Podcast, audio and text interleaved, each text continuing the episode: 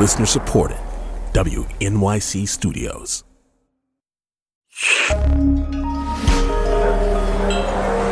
Listener supported. WNYC Studios. Hola, huepa, una notita. Hay episodios de La Brega en inglés y en español. Esta es la versión en español. If you want to hear the English one, go back to the feed and pick the one with the English episode title. Bye. Listener supported. WNYC Studios.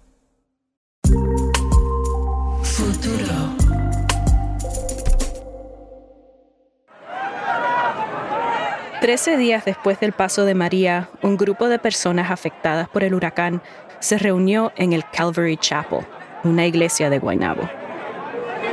There's a lot of love in this room. A lot of love in this room. El presidente Trump estaba ahí. Estaba de visita en la isla tras el huracán y había hecho una parada en la iglesia. Y fue en esa visita al Calvario que hizo algo que muchos puertorriqueños nunca olvidarán. Empezó a lanzar rollos de papel toalla a los damnificados. Fue un acto controversial. Como humillante calificaron algunos medios la conducta del presidente estadounidense que no solo acude tarde a la zona de desastre, sino que además aseguró tras conocer la cifra de muertos, 16 en total, que Katrina sí había sido una verdadera tragedia. Algunos dicen que la actitud tan indiferente del presidente los hizo sentir inferiores. Él vino aquí a hacernos sentir como, como esos esperadores en, la, en las películas, tirándole pan a la gente. to kick fellow citizens when they are down is shameful. En aquel momento, miles de personas se encontraban sin hogar, millones sin energía eléctrica. Era una crisis humanitaria sin precedentes. Y para mucha gente, las acciones del presidente justo en ese momento fueron ofensivas. El mandatario llegó dos semanas después del peor fenómeno natural que haya azotado Puerto Rico en los últimos 90 años y tras criticar a través de su cuenta de Twitter a los puertorriqueños por su deuda y asegurar que solo querían que les arreglaran todo. Now, I hate to Ahora odio decir eso, Puerto Rico, pero han tomado mucho dinero del presupuesto. En público, el presidente hacía comentarios como ese. En privado, sus asesores se reunían con el entonces gobernador Ricardo Rosselló y su equipo. El día posterior a la visita del presidente, convocan al gobernador y al equipo de trabajo del gobernador, lo convocan al- a la Casa Blanca. Este es Carlos Mercader, exdirector de la Oficina de Puerto Rico en Washington. O sea, era la mano derecha de Rosselló en la capital federal. Y cuando Mercader llegó a la Casa Blanca con el gobernador, los llevaron al Situation Room. Eso es como un bunker que hay ¿verdad? En, en el, en el West Wing, donde toman las decisiones de guerra, etcétera. Y adentro del Situation Room, El vicepresidente estaba a la cabeza de la mesa y tenían cuatro pantallas con cuatro mapas de Puerto Rico y entonces tenían uno donde solamente señalaban los puntos críticos de donde se había afectado el sistema eléctrico. además del ex vicepresidente Mike Pence, también había varios representantes de la Agencia Federal para el Manejo de Emergencias, o FEMA. El ambiente era tenso. Mercader nos contó que esa primera reunión fue difícil. Yo digo caldeada entre el administrador de FEMA eh, y el gobernador, porque el gobernador le exigió bien fuerte allí frente al vicepresidente y el administrador trató de defender lo que estaban haciendo, pero el gobernador dijo que estaban fracasando en, la- en lo que estaban haciendo. Del Situation Room pasaron a un encuentro con distintos jefes de agencias del gobierno federal. Y fue en ese encuentro que sucedió algo inesperado. Y cuando nos sentamos allí, eh, el gobernador y este servidor, a los cinco minutos, Mick Mulvaney El exdirector de la Oficina de Gerencia y Presupuesto. nos dice, Governor Carlos, eh, los dos vengan, que vamos a ir a ver al presidente ahora. Y sin más, los llevaron a él y al gobernador a la oficina principal del presidente, el Oval Office. Y cuando llegaron a la sala de espera, Cuando voy subiendo, me acuerdo que, que habían como, como cinco o siete jefes de agencia federal eh, esperando a reunirse con el presidente y el gobernador a mí nos pasaron adelante. los brincaron en la fila. Y este fue, muy posiblemente, el trato más privilegiado que recibieron de parte del presidente en toda esta historia. Nada, el presidente comenzó a hablar con él, dijeron que iba a hacer algo corto, a salir a las cámaras, tomar la foto, etcétera. Originalmente pensaron que se trataba de una sesión de fotos, algo corto. Y de momento, así de la nada, el, el presidente dice, el gobernador, ¿tú sabes qué? Yo quiero hacer una conferencia de prensa con usted. Y todos nos quedamos como, ¿cómo? Y él dijo, sí, sí, sí, ¿usted tiene tiempo? Y, el, y el gobernador le dice, sí, sí, dice, vamos a hacer una conferencia de prensa. Fue una gran sorpresa. Eso no estaba en la agenda. Es más, les habían dicho que Trump estaría muy ocupado ese día. Y, entonces el presidente se para de eso, sí, abre un botiquín que él tenía allí dentro del Oval Office que estaba lleno de potes de, de spray de aerosol, se, para, se pasa aerosol así en el pelo, viene de nuevo para acá serio y dice, Carlos, you go there. La oficina se llenó de decenas de reporteros y fotoperiodistas de medios de Estados Unidos e internacionales. Thank you very much. It's great to have the governor of Puerto Rico with us. Uh, we have gotten to know each other extremely well over the last couple of weeks, and uh, I can tell you, you are a hard working governor.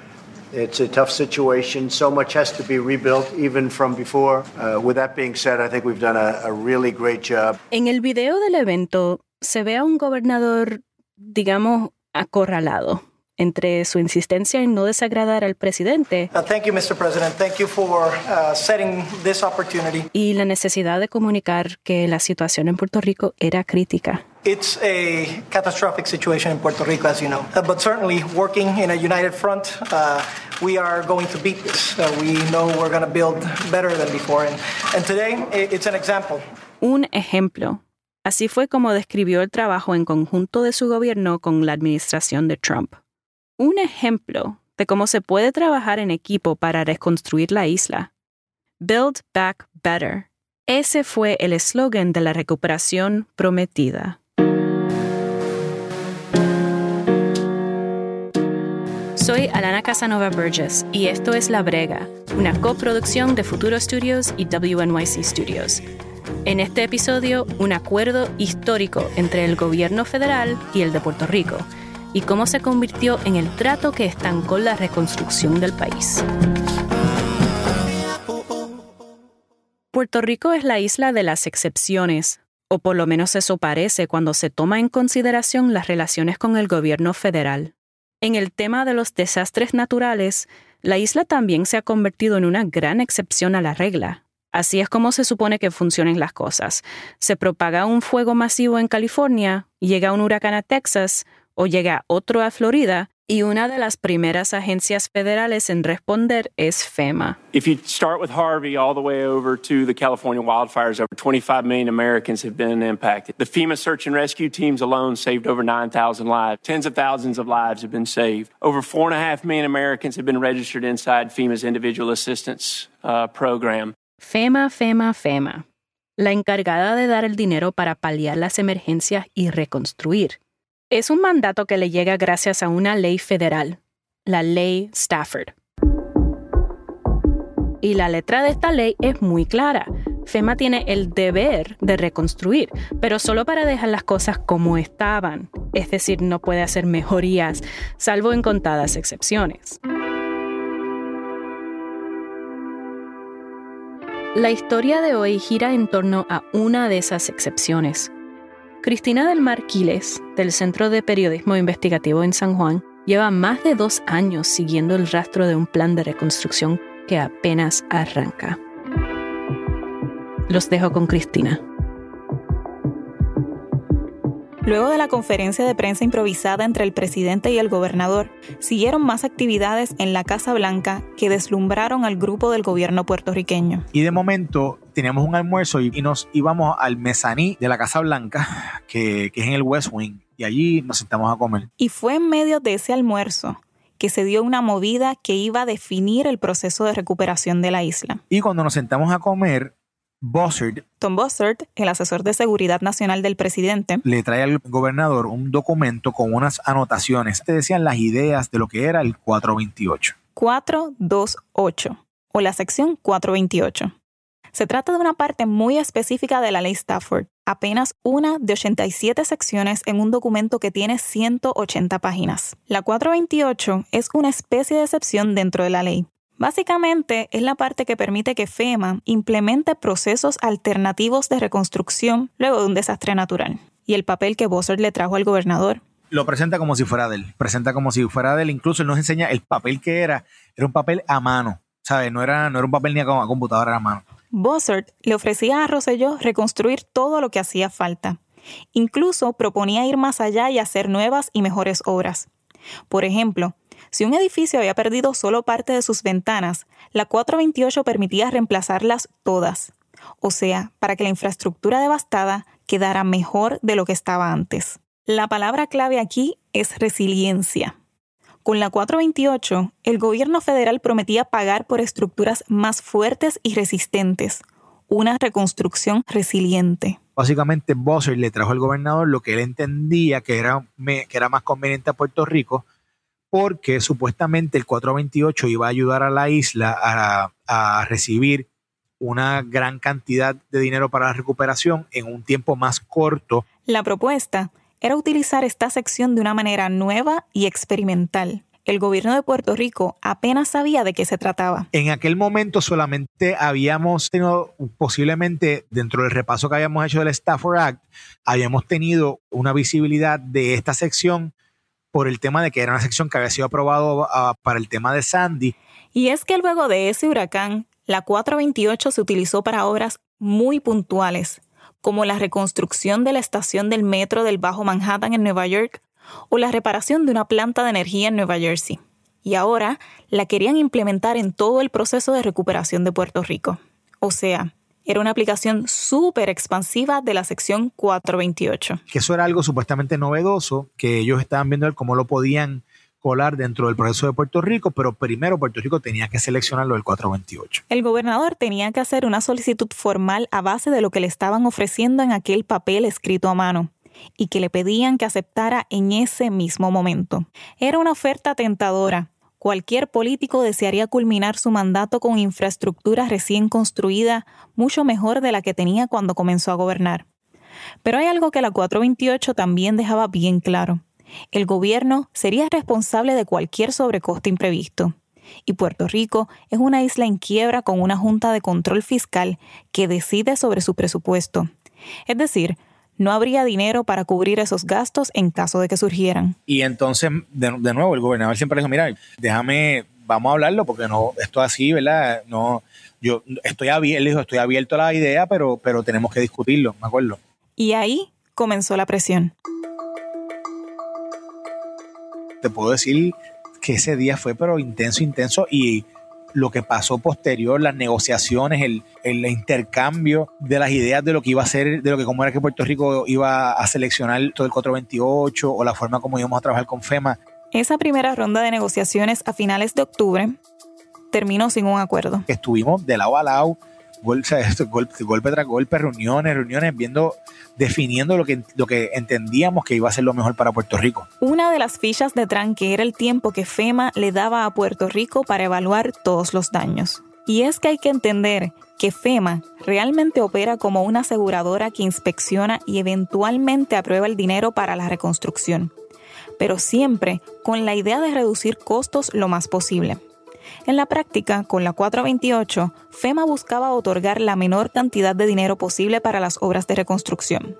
El gobierno de Puerto Rico buscaría asegurar que el dinero fuera suficiente para completar los trabajos. En esa dinámica, con cada parte defendiendo sus intereses, se tendría que llegar a un acuerdo para cada proyecto. Y eso, obviamente, tomaría mucho tiempo. La propuesta del gobierno federal pretendía que todos los acuerdos sobre el costo de los proyectos estuvieran listos en un plazo de 12 meses.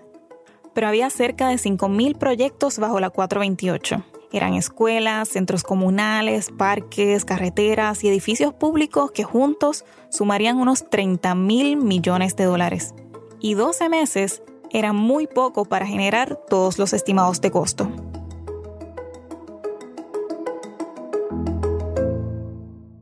Unas semanas después de aquella jornada intensa de reuniones en la Casa Blanca, Mercader estaba de vuelta junto al gobernador. No era un viaje dirigido a hablar específicamente de la 428.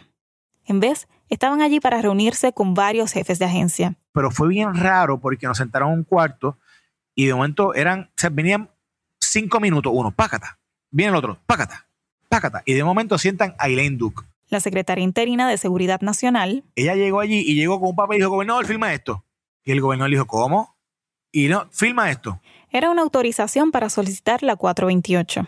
Y esta vez, al menos, era un documento impreso. El gobernador le dijo, le dijo, mira, Elaine, con todo el respeto, yo no voy a firmar eso si aquí no hemos acordado bien cómo es que va a ser esto, ¿verdad? Y ella, no, pero es que gobernador, es que tú tienes que firmar esto, no podemos seguir esperando, esto esperado demasiado, tienes que hacerlo ya. Y el gobernador le dice, mira, yo no puedo hacerlo así. Ah, pero ¿y qué hace falta? Bueno, es que hace falta discutirlo, porque la forma como ustedes nos han presentado no ha sido, eh, no han estado de acuerdo en nada de lo que nosotros hemos dicho y nosotros, ¿verdad? Tenemos reservas. Y entre esas reservas estaba la burocracia. Para aprobar cada proyecto había que navegar un mar de trámites y papeleo, tanto del gobierno de Puerto Rico con sus municipios y agencias, como del gobierno de Estados Unidos. Y mientras Rosselló evaluaba si la 428 realmente le convenía, el trato con funcionarios federales se hacía más difícil, especialmente con todo lo relacionado al dinero de reconstrucción. En ese tema, ellos siempre, ellos se notaban que estaban como con un grudge, o sea, como que estaban que les dolía el tema, ¿entiendes? Como que si les molestara. Y no hay duda que en algunos momentos hubo condescendencia en la forma en cómo nos hablaban. O sea, no hay duda. Y de la condescendencia, algunos funcionarios pasaron a unas actitudes más hostiles.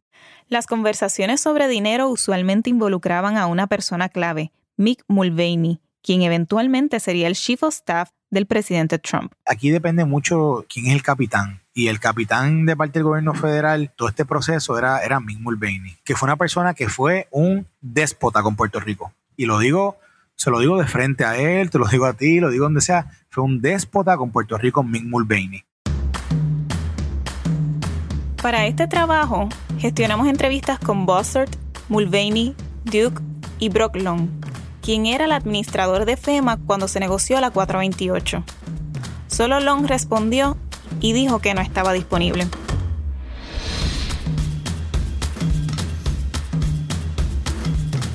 Fue en ese contexto de tácticas duras de negociación que Rosselló llegó a una conclusión. Básicamente que ahí es que entonces viene y el gobernador decide, ¿verdad? Está bien, pues yo lo voy a solicitar, porque es que usted me, están, usted me lo están pidiendo tanto y me dicen que esta es la única forma que va a haber que vamos a poder trabajar, así que pues vamos, vamos. En la negociación lograron algunas concesiones. Ellos exigían que las evaluaciones de los daños habían que someterlas en 12 meses. Y nosotros decíamos, era imposible en 12 meses, No, te, no vamos a poder. Y ahí negociamos 18 meses originalmente. Y con eso, el gobernador finalmente aceptó solicitar la 428. A pesar de la presión de que implicaba cumplir una meta muy ambiciosa en muy poco tiempo, y de que realmente era la única opción que FEMA les ponía sobre la mesa, Roselló y su equipo regresaron a Puerto Rico y anunciaron la implementación de la 428 como un gran logro de su administración. Son cinco eh, logros muy, muy importantes que hemos podido tener en las últimas 48 horas. Entre esos, dado una serie de peticiones que nosotros hicimos, hay un mecanismo novel que se llama la sección 428 de FEMA. La 428 lo que permite es que entonces se puedan coger proyectos grandes y acumularlos eh, de tal forma que le dé más flexibilidad al Estado, de, posterior al estimado, a invertir en cómo quieren rehacer esto, una iniciativa. Así lo contó en una rueda de prensa ante periodistas de Puerto Rico. Luego, en sus comparecencias públicas, Roselló abundó sobre las supuestas bondades de la sección. Ya no es cuestión de reforma gubernamental solamente, ya literalmente es construir un nuevo Puerto Rico. En este discurso de noviembre de 2017, con la Asociación de Constructores de Puerto Rico, se puede escuchar la manera en que el gobernador Roselló se refería a la reconstrucción. Y mi invitación a ustedes es que agarremos el toro por los cuernos, que tomemos estas oportunidades. Y aunque no menciona la sección 428, es evidente que se está refiriendo a ella. Solicitemos esos recursos porque esos recursos van a impulsar obviamente la economía, pero sobre todo van a ayudar a construir ese Puerto Rico más fuerte, más resiliente y más robusto. Y claro, me pareció raro que después de tener reservas y de haber enfrentado tanta presión, el gobernador presentara la 428 como una gran conquista para la isla. Por eso le pregunté a Mercader. Y si esa dinámica fue así, ¿por qué el gobernador lo presentó como un logro de su administración de las gestiones que hizo en Washington cuando regresó a Puerto Rico? Él lo presentó como un logro. Bueno, porque ese era el supuesto, así estaba escrito, que el proceso de recuperación iba a ser más rápido. Pero el gobierno de Puerto Rico sí estaba claro en que la 428 representaba riesgos, incluso algunos que no podían ser previstos. Sabían que era una movida gigantesca.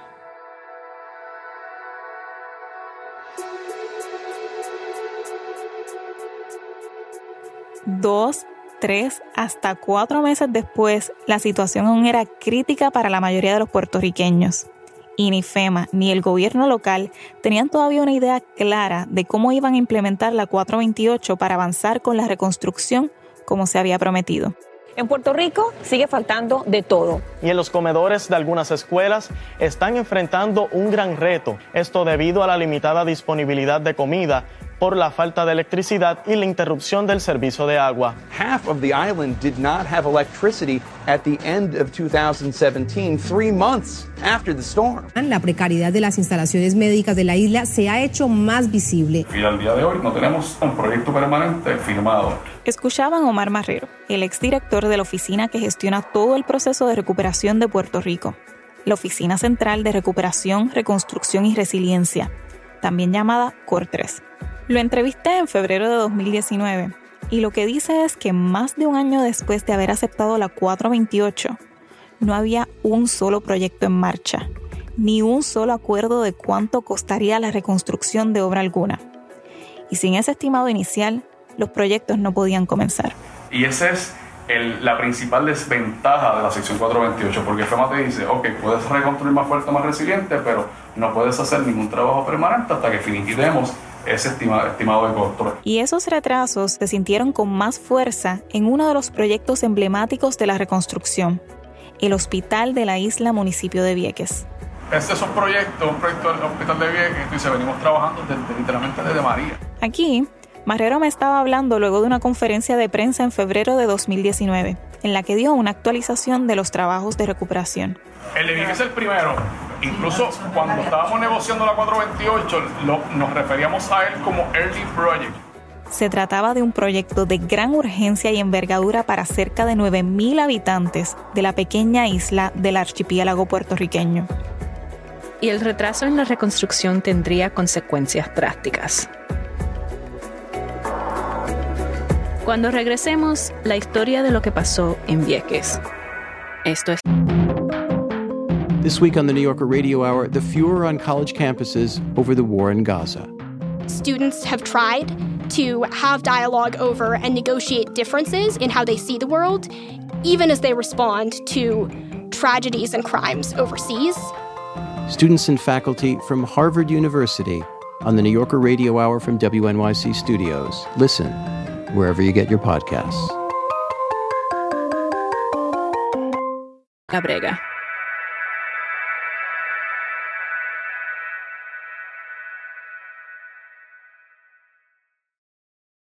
Estamos de vuelta en La Brega. Yo soy Alana Casanova Burgess.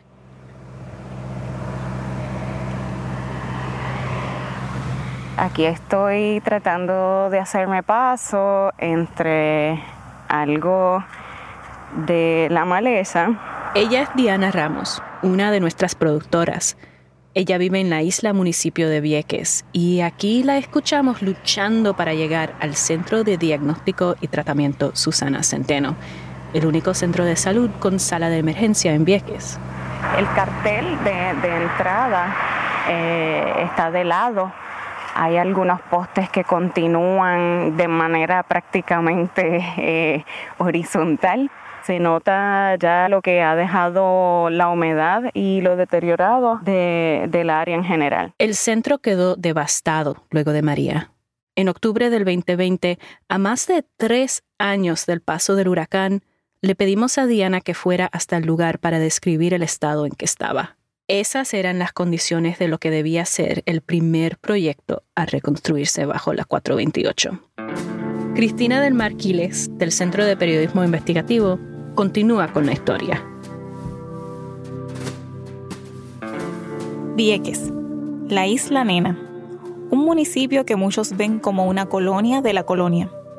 Es una isla con un largo historial de negligencia y abuso, tanto por el gobierno puertorriqueño como por el de Estados Unidos.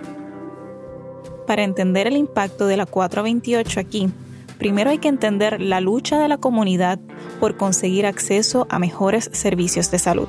El Departamento de Salud nunca ha sido un departamento responsable con Vieques. Para ellos Vieques ni existe. Ella es Zaida Torres, una enfermera que pasó toda su carrera trabajando en el hospital del municipio y conoce bien el historial de servicios de salud en Vieques. Estos servicios se hacen más urgentes en un lugar donde el próximo hospital más cercano queda una hora y media por mar y a media hora a través de una combinación de vuelos aéreos y transportación terrestre. Y bueno, tomar un avión en Vieques es caro y está fuera del alcance de muchos viequenses. El transporte marítimo es fatal. El servicio de ferries ha sido lento, impuntual e inconsistente por décadas. Las filas para abordar pueden ser kilométricas y los barcos se dañan a menudo sin que haya uno de repuesto.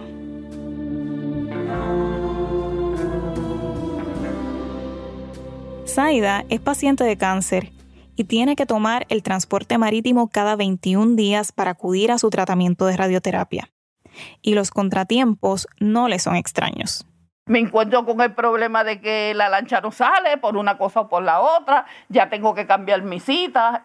O sea, llegar de la isla nena a la isla grande, ya sea por una emergencia o para visitar a un especialista, puede ser una pesadilla. Y ni siquiera hemos hablado del viaje de regreso. Para un paciente de cáncer como Zaida, la jornada es lo menos devastadora. Y como Zaida, en Vieques hay muchos que pasan por lo mismo. Eh, muchas familias, como en el caso mío, mi hija murió en el 97 de leucemia. Mi mamá murió en el 2012 con cáncer de, de, hígado. Mi esposo es sobreviviente de cáncer de próstata y yo actualmente soy paciente de cáncer de mama.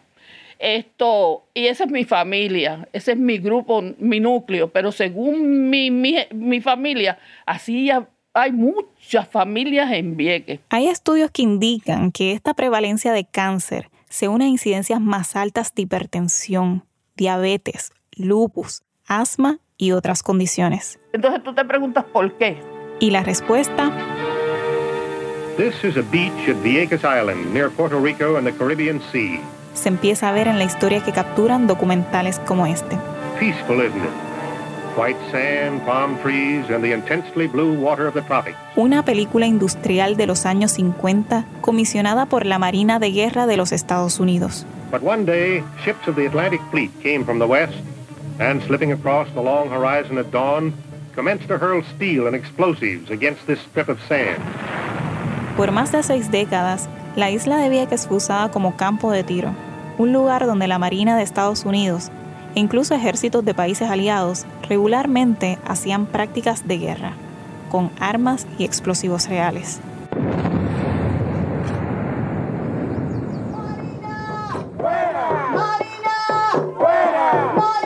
Y a lo largo de las décadas de continuos bombardeos, distintos grupos de viequenses y de puertorriqueños se unieron para exigir la salida de la Marina y para exigirle al gobierno de Puerto Rico que se uniera a ese reclamo hasta que el 19 de abril de 1999... Ese día dos bombas de 500 libras disparadas desde un avión militar F-18 alcanzaron el puesto de observación donde David Sanes Rodríguez monitoreaba las prácticas navales. Sanes era un viequense que trabajaba como guardia de seguridad en los terrenos ocupados por la Marina. Al día siguiente, su familia no había recibido noticias oficiales de la Marina sobre el deceso.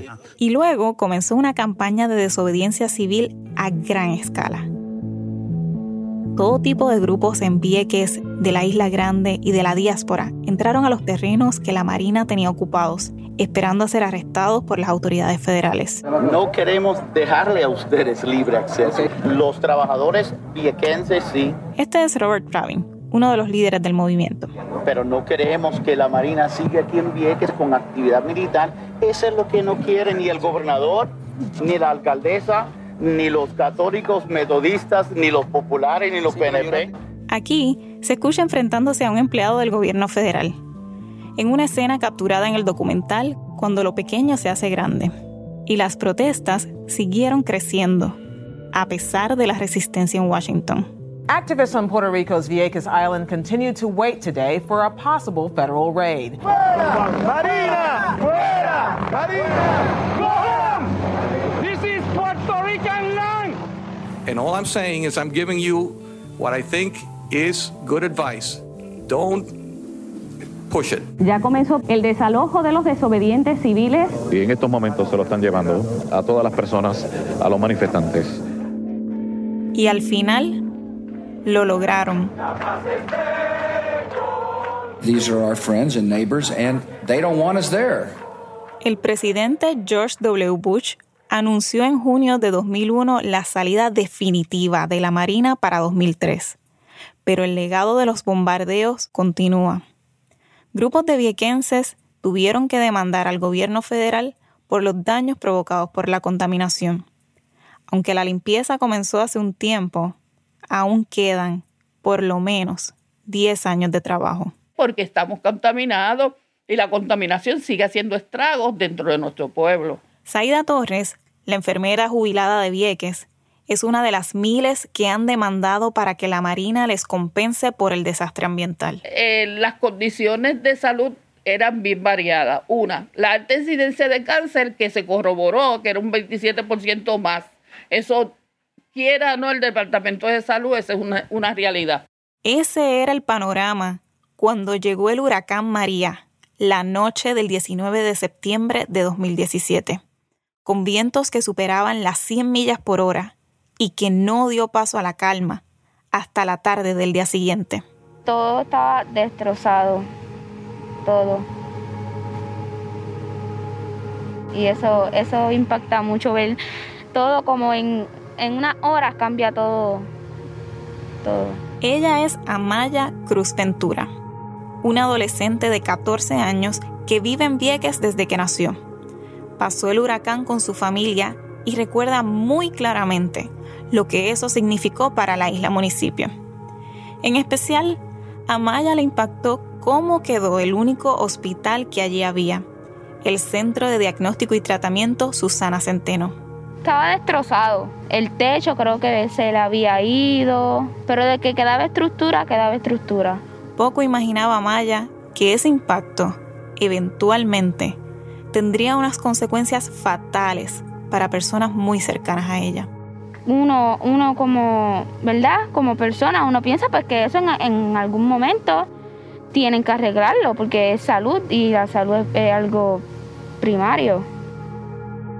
En este momento, el hospital luce muy distinto a como Amaya y el resto de los viequenses piensan que debería verse.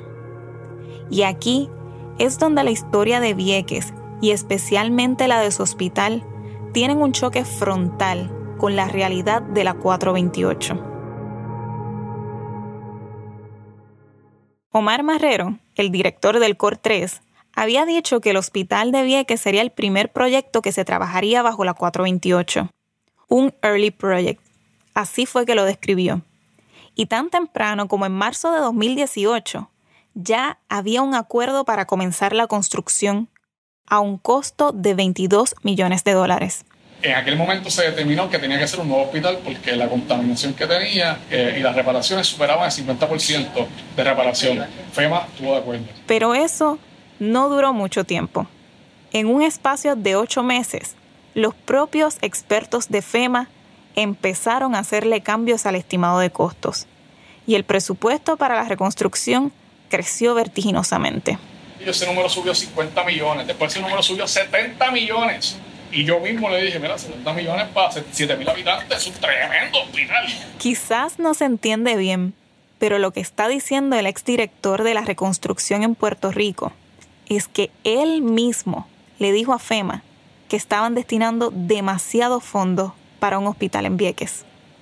Aún así, los planes para el hospital continuaron y cuando parecía que todo estaba encaminado, FEMA cambió de opinión. Y ahora FEMA dice, espérate, espérate, espérate, espérate, esto no me sirve. Y ahora está, se, se, reevaluaron, me lo presentaron la posibilidad, eso fue ya hace como dos o tres semanas, la posibilidad de no, repa, no reemplazarlo y reparar. Así, lo que el gobierno advirtió cuando evaluaba la 428 se hacía realidad. No era tan sencillo lograr un acuerdo con FEMA, A Marrero le tocó rendir informes ante el Congreso en varias ocasiones. Eran audiencias ante distintos comités donde continuamente le preguntaban por el estado de la reconstrucción en la isla. En junio de 2019, un año después de anunciar que el Hospital de Vieques sería el primer proyecto bajo la 428, la congresista Alexandria Ocasio Cortés le preguntó: A Mr. Marrero, Are there patients in Puerto Rico still receiving medical care in temporary facilities? Si aún había pacientes en Puerto Rico que recibían servicios médicos en instalaciones temporales. Yes, ma'am. Vieques Island. Los viequenses dependen de unas instalaciones médicas que se acomodaron poco tiempo después del huracán bajo unas carpas y luego se trasladaron apresuradamente a una vieja estructura que queda muy cerca de los terrenos del centro de salud que había que reconstruir. Uh, why has it taken so long to rebuild these facilities? Y ahí, Marrero explicó lo que había implicado la sección 428 para Puerto Rico.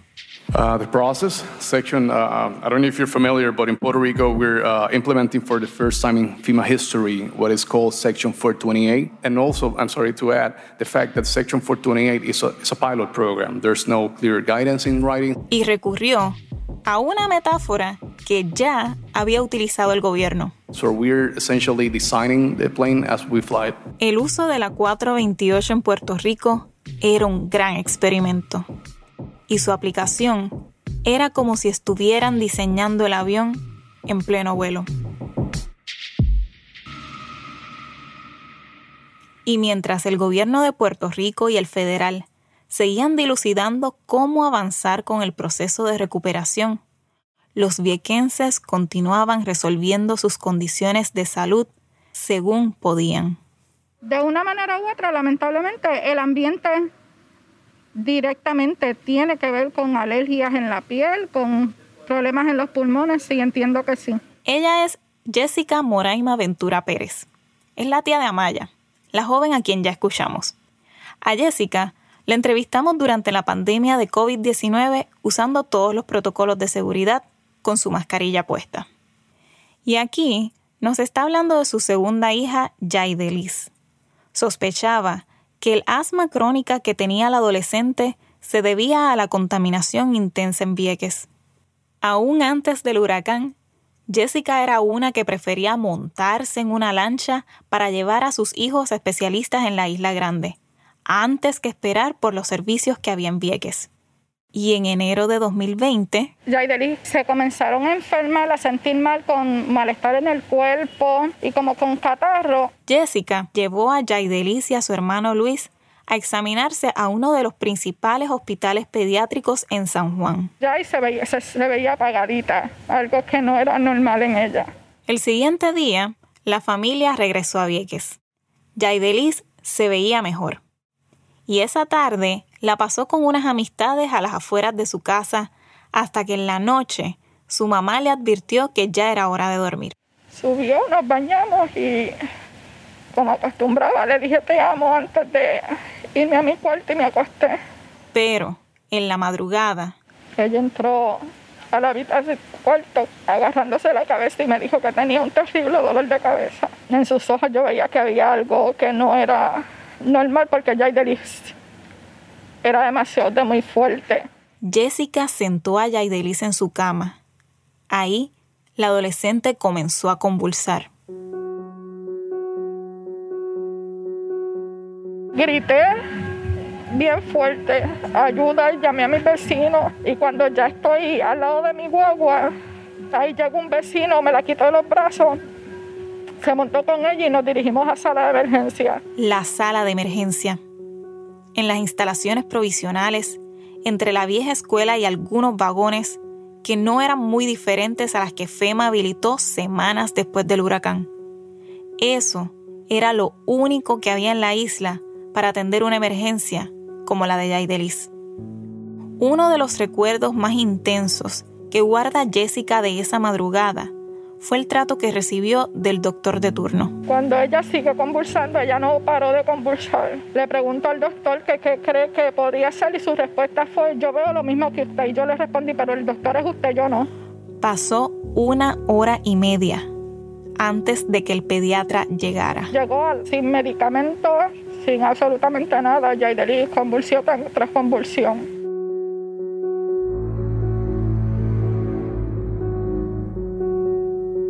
El pediatra intentó gestionar un traslado en helicóptero al centro médico en San Juan, pero advirtió que el protocolo que requiere este servicio tomaría demasiado tiempo. Decidió entonces llevarla en avión. Lamentablemente, cuando estábamos en la pista, tuvimos que regresar nuevamente porque Yaideli entró un paro cardiorrespiratorio. La tuvieron que entubar en, en la misma ambulancia y regresar con ella al hospital. Jessica y los familiares que la acompañaban se percataron de que el tiempo pasaba y no conectaban a Yaidelis a un ventilador que hiciera más fácil el trabajo de mantenerla respirando. Nunca fue pasada o instalado el ventilador.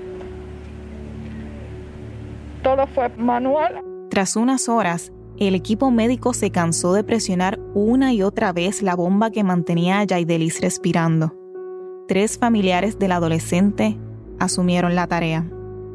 Uno de ellos, como es terapista respiratorio, fue el que se percató y preguntó que dónde estaba ese equipo, porque cuando se entuba y se pasa a un paciente en un hospital se supone que se le ponga de inmediato.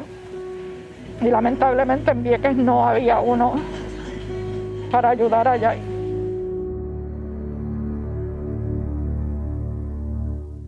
No había un ventilador mecánico. Por dos horas, los paramédicos y familiares estuvieron manualmente haciendo lo que debía hacer una máquina. Lamentablemente ya no pudo más. La adolescente de 13 años murió a las 5 horas de haber llegado al hospital provisional.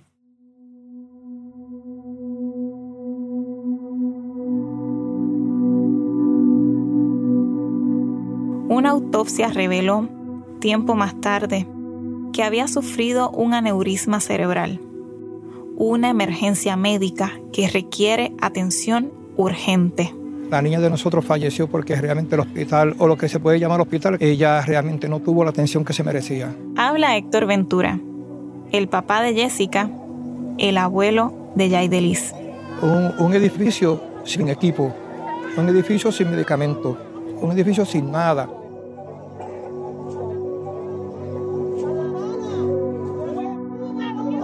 La muerte de Yaidelis conmocionó a la isla municipio.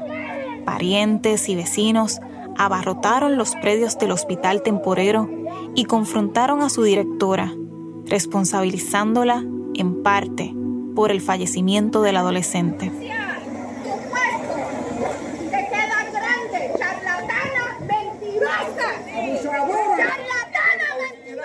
Durante el sepelio, la indignación tomó otra forma.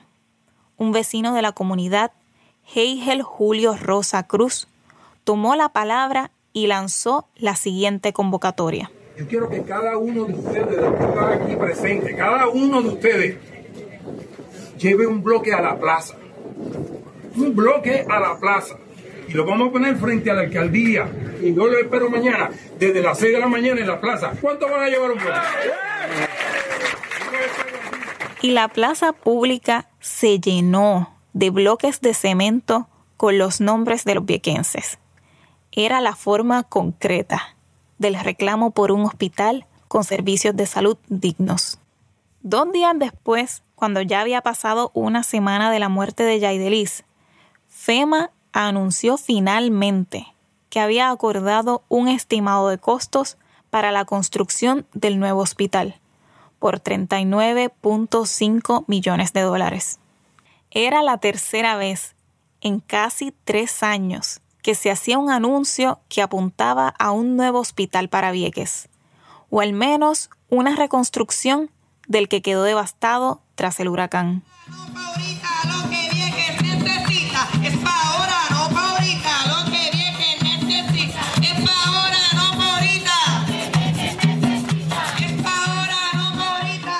Luego de eso, la protesta con los bloques de cemento se trasladó a San Juan.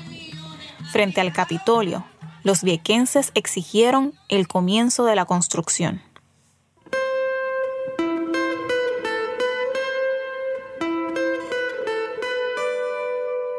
Poco tiempo después, comenzó la pandemia y nada pasó.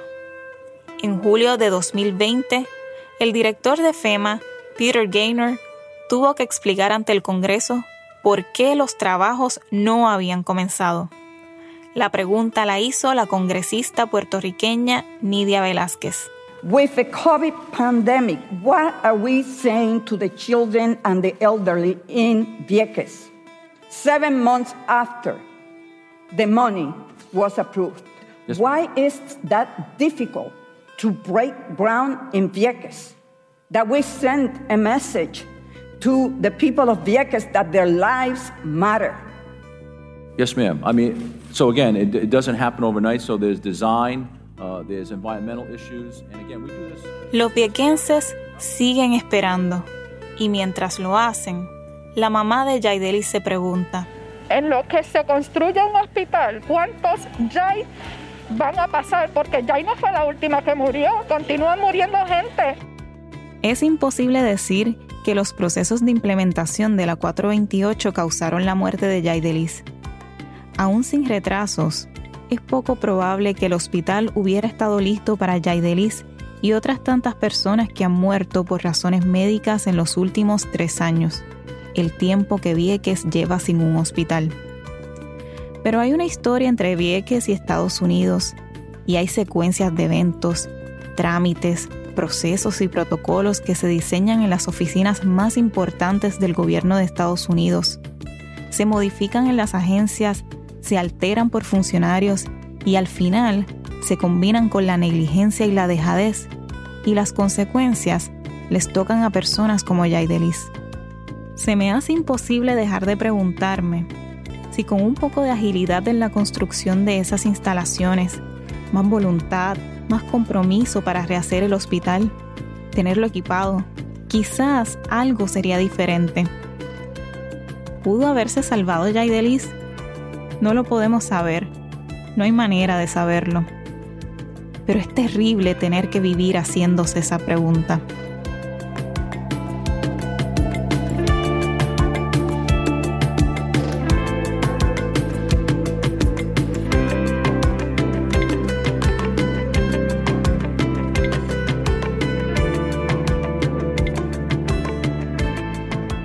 Cristina del Marquiles es reportera para el Centro de Periodismo Investigativo en Puerto Rico. Al cierre de esta historia, la construcción del Hospital de Vieques aún no había comenzado. Entre 2019 y 2020, el gobierno de Puerto Rico renegoció la aplicación de la sección 428 para adelantar algunos proyectos. Quedan 4.483 proyectos que pasarán por este proceso, para los que aún no hay dinero asignado. En enero de 2021, a un año de su muerte, la familia de Jaidelis demandó al gobierno de Puerto Rico por violación de derechos humanos y derechos civiles al no garantizar los servicios adecuados para atender la emergencia médica que le costó la vida a la adolescente de 13 años. En la demanda, presentada en el Tribunal de Primera Instancia en San Juan, los padres, los abuelos y la tía de Jaidelis reclaman principalmente, y citamos, que se decrete inconstitucional y contrario a los derechos humanos el abandono de la salud pública en Vieques.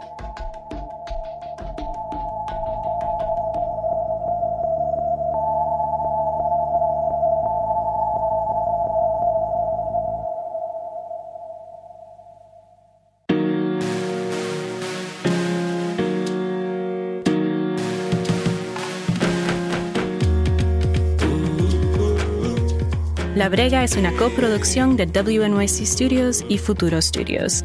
Este episodio es una colaboración entre La Brega y CPI, el Centro de Periodismo Investigativo, en Puerto Rico.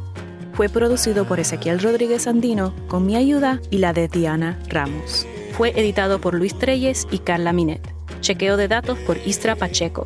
Ingeniería de sonido para esta serie está a cargo de Stephanie LeBeau, Leah Shaw Dameron, Rosana Caban y Alicia Itub.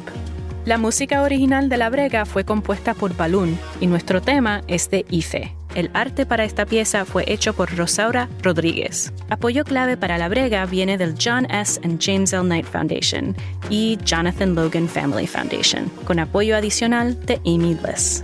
Inmensas gracias a Vanessa Colón Almenas, Laura Moscoso y Luis Valentín Ortiz. En el próximo episodio, David y Goliat juegan baloncesto en Atenas. Hasta la próxima.